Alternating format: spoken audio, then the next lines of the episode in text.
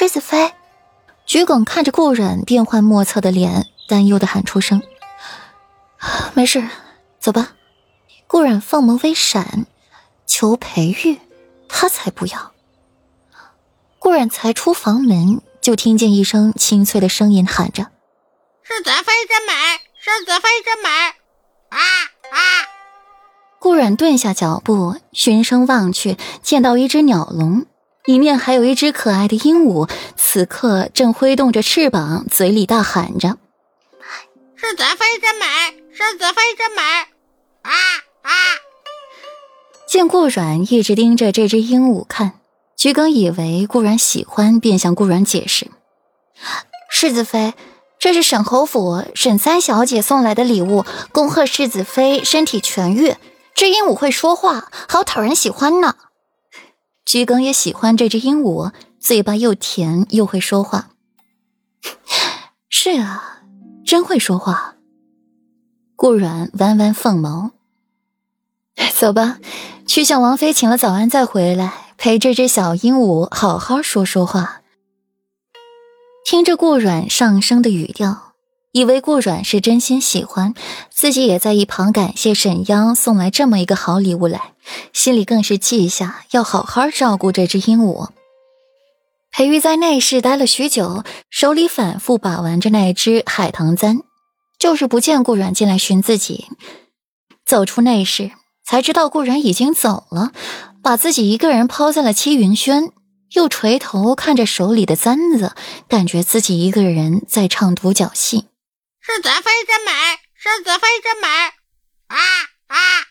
思绪被打断，裴玉收好簪子出来，就听见这么一两句声音，正欲呵斥，便见前方有一个鸟笼，里面有一只颜色鲜艳夺目的鹦鹉在说话。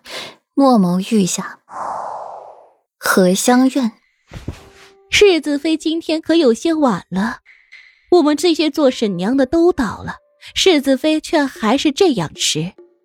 三弟妹呀，你身为世子妃的婆婆，裴王府的管家人，你可要好好管教一下世子妃，什么成婚定省才行。大房蒋氏用帕子捂着嘴说，声音尖锐刺耳。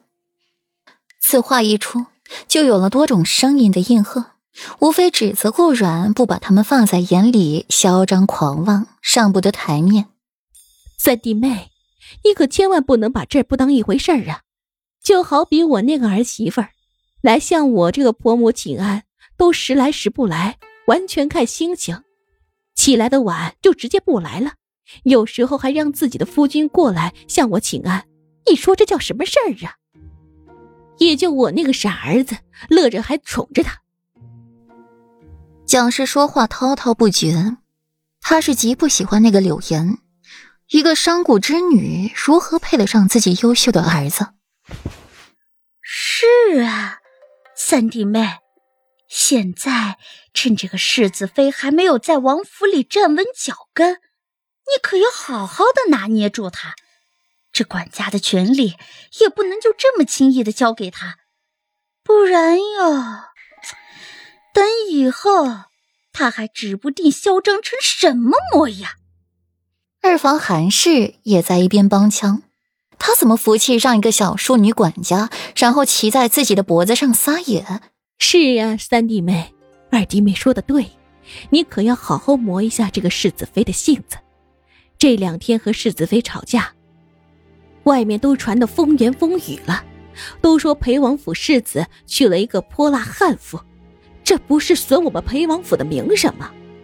那裴家的女儿还如何觅得良婿？蒋氏不慌不忙的开口：“顾阮来迟算不得什么，关乎王府脸面的事才是最重要的。”岂料裴王妃也只是抿唇一笑。并不多做言语，与宋嬷嬷对视一眼，又迅速移开目光。这些出风头、招惹仇恨的事儿，自己就不参与了。三弟妹，你不要只是笑，这些都是实理儿。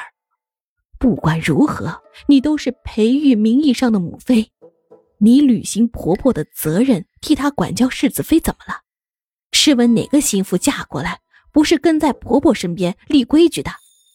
晨昏定省的，你瞧瞧，这都什么时辰了？世子妃还没来，你一会儿啊，得好好的罚一罚这个不知天高地厚的世子妃。蒋氏越说越激动，直接站起来，手舞足蹈，浑然不觉后面有人正在靠近。正厅里讨论的声音戛然而止，唯有蒋氏之音清晰响亮，中气十足。不知大伯母是要罚小侄的世子妃作何？裴玉嗓音掷地有声，字字用力的敲打在蒋氏的心尖上。